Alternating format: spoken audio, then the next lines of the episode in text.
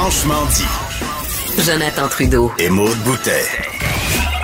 Appelez ou textez au 187 Cube Radio. 1877 827 2346. Cube Radio. Cube Radio.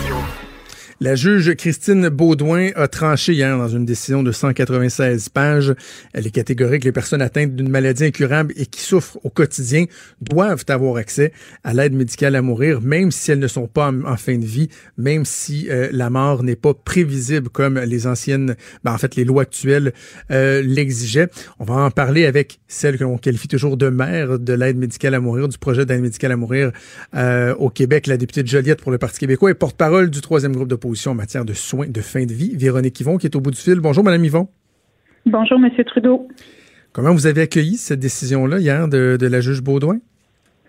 Ben, je dirais d'abord un, grand euh, soulagement pour euh, Madame Gladu et Monsieur euh, Truchon, à qui d'ailleurs je veux exprimer ma gratitude parce que je pense pas que c'était normal que ce soit deux personnes aussi gravement malades et ah, souffrantes qui aient à porter ce fardeau-là. C'était la responsabilité des gouvernements. Malheureusement, euh, ce n'est pas ce qui s'est produit. Donc, un grand sentiment de gratitude puis un soulagement pour ces personnes-là. Oui, absolument. C'est un des points que j'ai abordé hier euh, à la ouais. quand on en a parlé parce que ces gens-là ont vraiment fait œuvre utile, des gens qui sont diminués, qui ont une vie pas facile, mais qui ont été menés un combat au nom de, de, toute une société. Vraiment, il faut, euh, il faut souligner euh, leur courage. Bon, maintenant que cette décision-là est rendue, on comprend que les différents pays de gouvernement ont quoi? Ont six mois pour adopter les lois actuelles. on s'attend à quoi du gouvernement de François Legault? On s'attend d'abord à ce qu'il ne porte pas la cause en appel. Donc, c'est vraiment la demande, qu'on formule. Je la formule aussi aux différents partis euh, fédéraux qui sont en campagne électorale.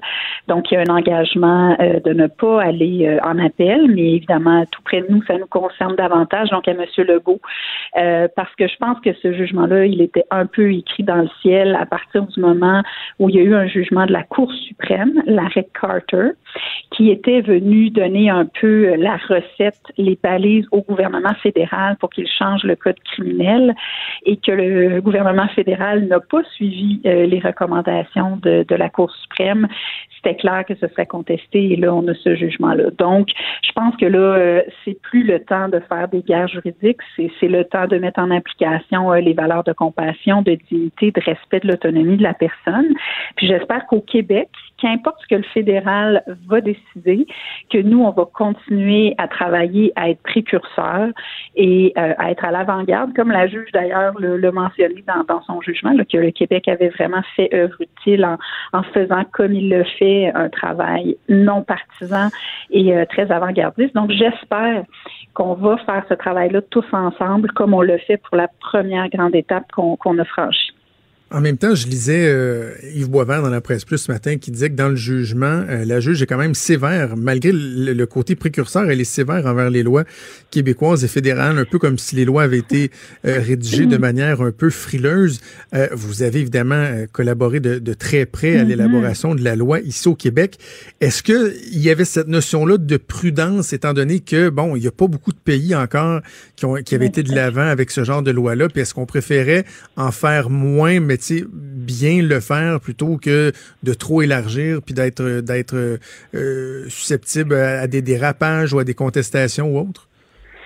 Ben, tout à fait. Euh, puis d'ailleurs, ce qui est intéressant, vous faites, euh, euh, faites allusion à la chronique de Yves Boisvert, c'est qu'il dit lui-même que pourtant c'était plutôt révolutionnaire ben la, loi québécoise et qu'on est dans des pays qui se comptent sur les doigts d'une ou de deux mains maximum qui permettent l'aide médicale à mourir. Donc, oui, la, la juge peut être sévère, mais en même temps, on a révolutionné au Québec d'abord vraiment la manière d'aborder la fin de vie et d'accompagner les gens. Donc, moi, je demeure très, très fière. Puis oui, je dirais que si vous vous rappelez du contexte, euh, nous, on était un gouvernement minoritaire en plus, donc euh, c'était évidemment essentiel de garder le consensus pour pouvoir franchir ce très grand pas, qui était un premier pas, mais qui était déjà très grand, parce que si on se rapporte au début des débats, là, en 2010, c'était, il y avait beaucoup de gens qui étaient réfractaires. Le consensus, je pense, social dans la population était déjà fort, très fort, mais il y avait des experts, il y avait des gens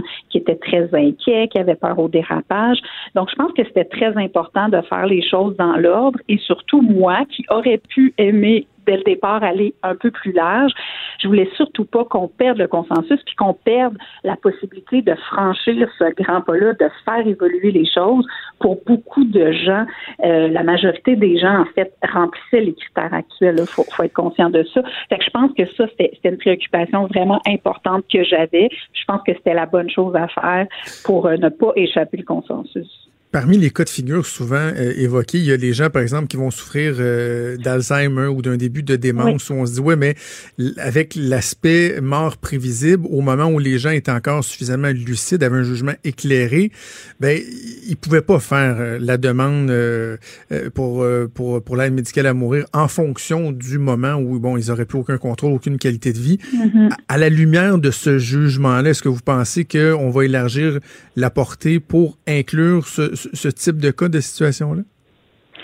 Ben, en fait, première chose, euh, les autres critères de la loi demeurent intacts. Hein. c'est important vraiment de rappeler que ce ne sera pas là, une aide médicale à mourir sur demande, la mort sur demande, comme certains euh, peuvent le craindre. Là. Je viens d'avoir un diagnostic. Demain matin, je vis un moment de découragement, je veux l'aide à mourir. Ça marche pas comme ça. Là. Il faut que euh, vous ayez une maladie grave et incurable, donc il n'y a aucun espoir. Ensuite, il faut que vos, euh, vos capacités, qu'il y ait un déclin irréversible et irrémédiable et avancé de vos capacités donc ça, ça veut dire que vous n'êtes pas au premier stade non plus de la maladie. Et aussi, il faut des souffrances constantes et inapaisables. Tout ça pour dire que ça ouvre pas la porte d'une manière complètement large, sans aucune balise. Pour ce qui est de la question de la maladie d'Alzheimer, moi, ce que je souhaite, c'est qu'on traite dans les travaux qu'on va faire, j'espère très euh, prochainement au Québec de manière non partisane, qu'on traite des deux enjeux, qu'on traite de la question de l'ouverture à plus large que la fin de vie, comme le jugement d'hier euh, mhm. le, le, propose, mais qu'on traite aussi de toute la question des, des personnes qui sont atteintes de la maladie d'Alzheimer. Il va falloir se pencher concrètement. Est-ce que est-ce que les autres critères pourraient être remplis et que donc une personne pourrait le demander avant même son inaptitude?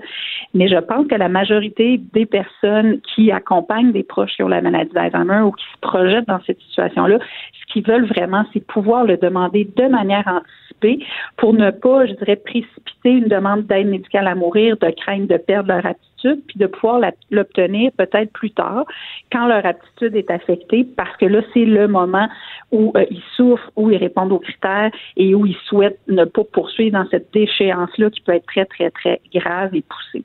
Donc, je pense que on a l'occasion, puis euh, de le faire. Puis moi, si j'ai un regret, c'est que ça fait un bon moment que je demande qu'on le fasse au Québec, qu'on s'assoie, qu'on recommence ce travail-là comme on l'a bien fait pour la première étape, sans attendre des jugements de la Cour parce que là, vous le voyez, ça amène toujours des contraintes, c'est six mois, puis là, mm. alors que je me dis, si on avait commencé avant, euh, on serait déjà avancé, on aurait, on aurait rencontré des experts, puis tout ça. C'est pour ça que je, le demandais depuis un bon deux ans, deux ans et demi. Mais euh, bon, mais là, on a, on a cette, cette piste-là. Il faut avancer. donc, il faut transformer ça en opportunité ouais, pour avancer.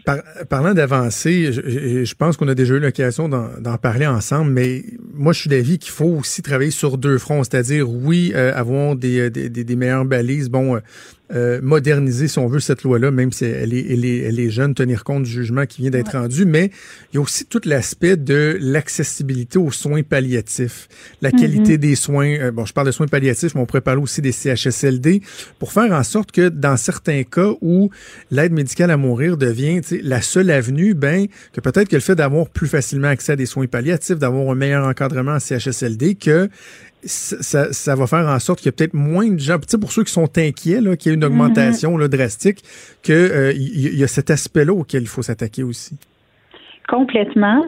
Puis la loi québécoise, justement, elle est unique parce qu'elle intègre autant la question de l'aide médicale à mourir, là, qui est celle qui retire beaucoup plus l'attention, mais que mhm. celle de l'accès aux soins palliatifs. Et il y a un droit qui est créé dans la loi pour avoir accès aux soins palliatifs, y compris à domicile et y compris en CHSLD. Et euh, moi, quand j'étais là euh, au gouvernement, on avait débloqué là, un premier investissement ciblé pour les soins palliatifs pour créer de l'expertise, notamment à domicile, dans les CHSLD, parce que toutes ces personnes-là doivent pouvoir être accompagnées. Jamais ça n'a jamais été vu, l'aide médicale à mourir, comme une solution de rechange. Au contraire, la plupart des gens qui ont l'aide médicale à mourir sont des gens qui vont avoir reçu des soins palliatifs, mais qui sont devant une situation sans issue où la souffrance n'arrive pas à être contrôlée, où elle n'a plus aucun sens pour eux et pour qui la mort s'en vient. Donc, normalement, c'est complémentaire, ça ne s'oppose pas. Mais oui, il faut continuer les efforts. Puis ça, je vais toujours marteler le clou.